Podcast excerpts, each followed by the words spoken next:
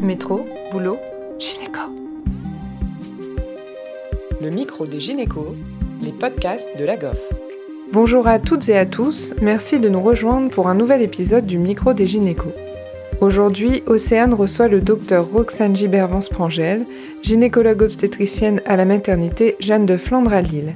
En tant que référente en infectiologie et grossesse, le docteur Vance-Prangel nous partage ses connaissances sur le parvovirus B19, plus communément appelé cinquième maladie. Welcome back sur le micro des gynécos, Roxane. Merci d'avoir accepté de participer à nouveau à notre euh, chaîne. C'est de nouveau un plaisir de vous rejoindre et merci de votre accueil.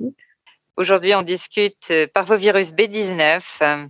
On pourrait peut-être euh, commencer par une introduction générale sur la problématique avec les modes de transmission du virus. Alors, le parvovirus B19 est aussi connu pour être la cinquième maladie euh, chez les enfants.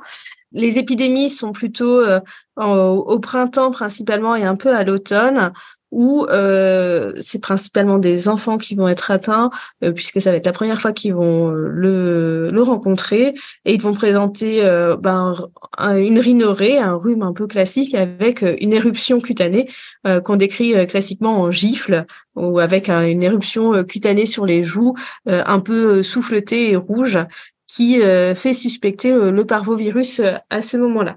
Chez l'adulte, ça peut vraiment passer euh, inaperçu euh, pour la première fois qu'on l'attrape. Et donc, euh, bah, nos femmes enceintes, elles risquent de l'attraper si elles ne l'ont pas encore eu. Il faut savoir qu'il y a à peu près la moitié de la population qui est immunisée. elles risquent de l'attraper si elles sont en contact avec un enfant qui fait un parvovirus P19 et euh, elle manifeste dans les 14 jours. on pourra le diagnostiquer en faisant une prise de sang quand il y a un contexte évocateur de parvovirus B19. C'est hyper rare euh, de diagnostiquer euh, chez l'adulte un parvovirus sur une éruption cutanée. Mais même chose si on veut euh, statuer sur est-ce qu'une éruption cutanée est un parvovirus. Si on a un doute, eh bien, on pourra prescrire une sérologie et conclure en fonction.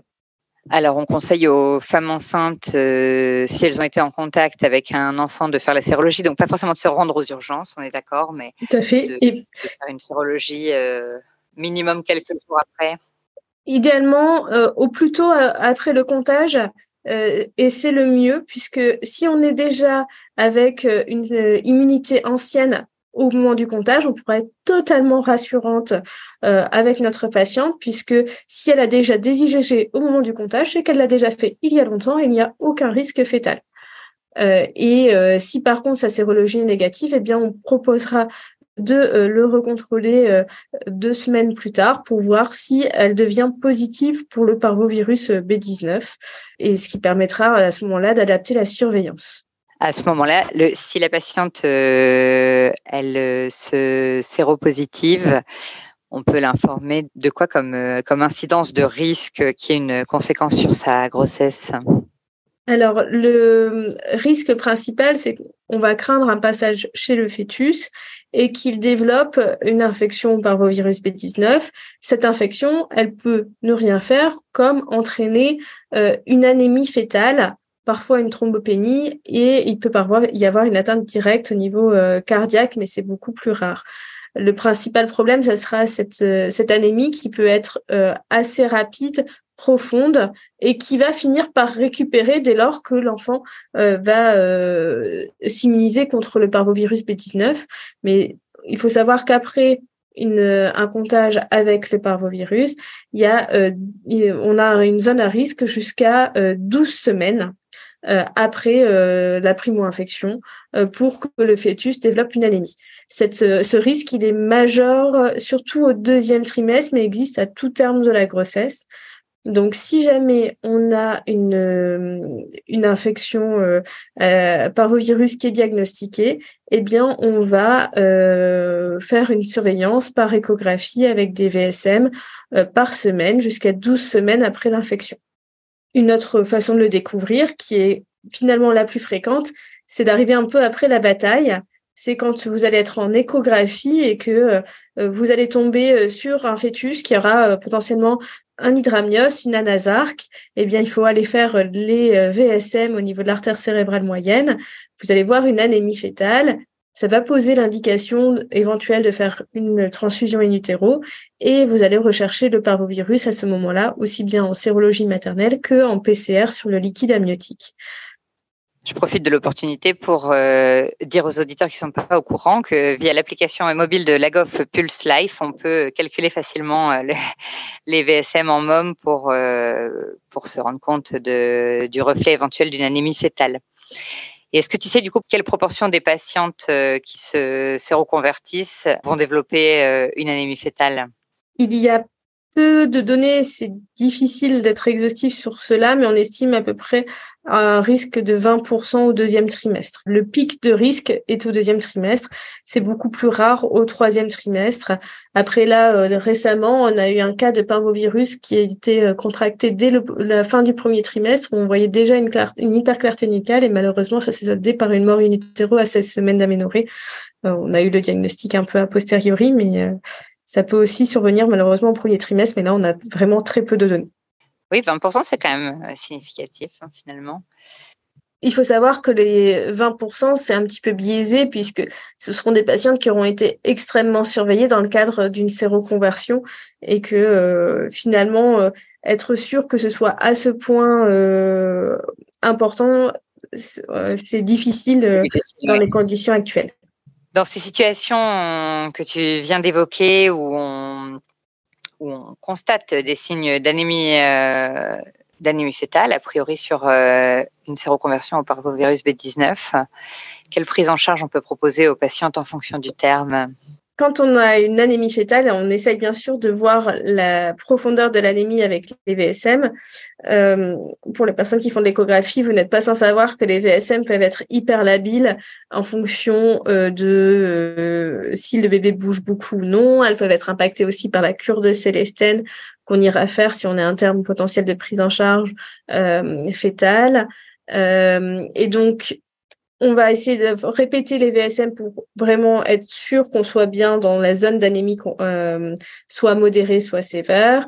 Si on a une zone d'anémie, euh, on va regarder en même temps, pardon, les autres signes de retentissement. C'est sûr que si on a des VSM élevés avec d'emblée une anasarque fétale, on ne doute pas trop sur le fait qu'il y ait vraiment une anémie sévère. Si par contre on a des VSM qui sont un peu labiles avec pas d'autres signes au niveau euh, de l'échographie ou du monitoring, si on a un âge auquel faire euh, un monitoring, et eh bien dans ce cas-là, on n'hésitera pas à renouveler les VSM avant de se dire qu'on doit aller transfuser l'enfant. Et euh, du coup, si on est en zone d'anémie sévère, on peut aller effectuer des transfusions in utero ou on peut le faire soit en intrapéritonéal si on est tôt dans la grossesse, ça peut se faire euh, dès 18 euh, semaines d'aménorrhée et euh, on peut aller transfuser directement avec une ponction cordonale en fonction de l'accessibilité bien sûr du cordon dès aussi 18 semaines, mais ça dépend vraiment de l'accessibilité de la taille du cordon. Et ce, geste, on peut le faire tant que le cordon est accessible, en fait, jusque 35-36 semaines d'aménorrhée, on peut, on peut le faire. Après, c'est toujours plus simple finalement de quand on est au-delà de 36 semaines, c'est rare d'effectuer des transfusions parce que techniquement, c'est plus difficile. On a un peu plus de risques et dans ce cas-là, on préfère euh, faire naître l'enfant, mais c'est beaucoup plus rare dans un contexte de parvovirus. Mais par contre, entre 32 et 36, du coup, ça a, vraiment sa place euh, versus euh, la provocation avec une prématurité modérée C'est au cas par cas en fonction de l'accessibilité du cordon. Si vous avez un beau placenta intérieur avec un pied de cordon facilement accessible, euh, ça, on préfère transfuser si on a un cordon euh, quasi inaccessible chez une dame qui est en plus a un BMI euh, très élevé. Ça, ça se discute au cas par cas. Tout à fait, tu as raison. Est-ce qu'on ne profiterait pas de l'opportunité pour rappeler un petit peu les règles de mesure des VSM et puis les facteurs qui peuvent les faire varier? Donc les VSM, il faut euh, se positionner du coup sur une coupe un petit peu en dessous euh, de celle de la coupe du BIP en regard du polygone de Willis. Il faut vraiment être bien transversal, ne pas avoir les orbites normalement sur cette coupe, euh, bien régler votre zoom, ne pas hésiter à utiliser la préconfiguration cerveau sur l'échographe qui permet une optimisation des réglages Doppler à ce moment-là et euh, il faudra ensuite euh, venir prendre votre euh, mesure Doppler dans l'axe en évitant toute angulation entre l'artère cérébrale moyenne et votre fenêtre de tir. vous pouvez utiliser un correcteur d'angle, mais ça risque de fausser les VSM, donc il faut vraiment essayer de les faire dans l'axe le plus possible. idéalement, on prend la proximale, mais parfois on a on a plus de facilité à avoir la distale, et bien dans ce cas-là, si la distale est dans l'axe, on préfère prendre l'artère cérébrale moyenne distale. Euh, au niveau du tiers euh, euh, proximal en parlant du polygone de Willis. Et il ne faut pas hésiter à renouveler cette mesure, de démarrer votre échographie, si c'est possible, quand vous le faites dans ce contexte-là, par cette mesure, parce que ça évitera que votre fœtus se mette à bouger, parce que quand il bouge, ça va augmenter les vitesses donc c'est un peu plus compliqué, et d'éviter de trop appuyer avec la sonde, parce que même chose, ça peut faire augmenter les vitesses, le fait d'entraîner une compression au niveau du périmètre crânien.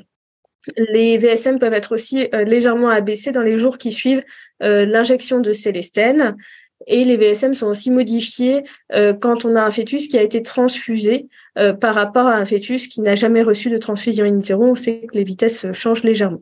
Dans quel sens? Le fait d'ajouter euh, du sang euh, qui va être souvent concentré d'adultes euh, chez le fœtus va, va souvent tendre à baisser un peu les seuils de VSM.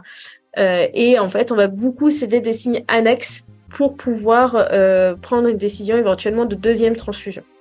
Parfait. Merci beaucoup Roxane pour cet épisode. C'était vraiment super. On a, ça a permis de bien faire le, le tour de de la problématique et on espère te recevoir à nouveau dès que tu seras dispo. Merci, bonne journée. Merci à tous de nous avoir écoutés aujourd'hui. Rendez-vous la semaine prochaine pour un nouvel épisode.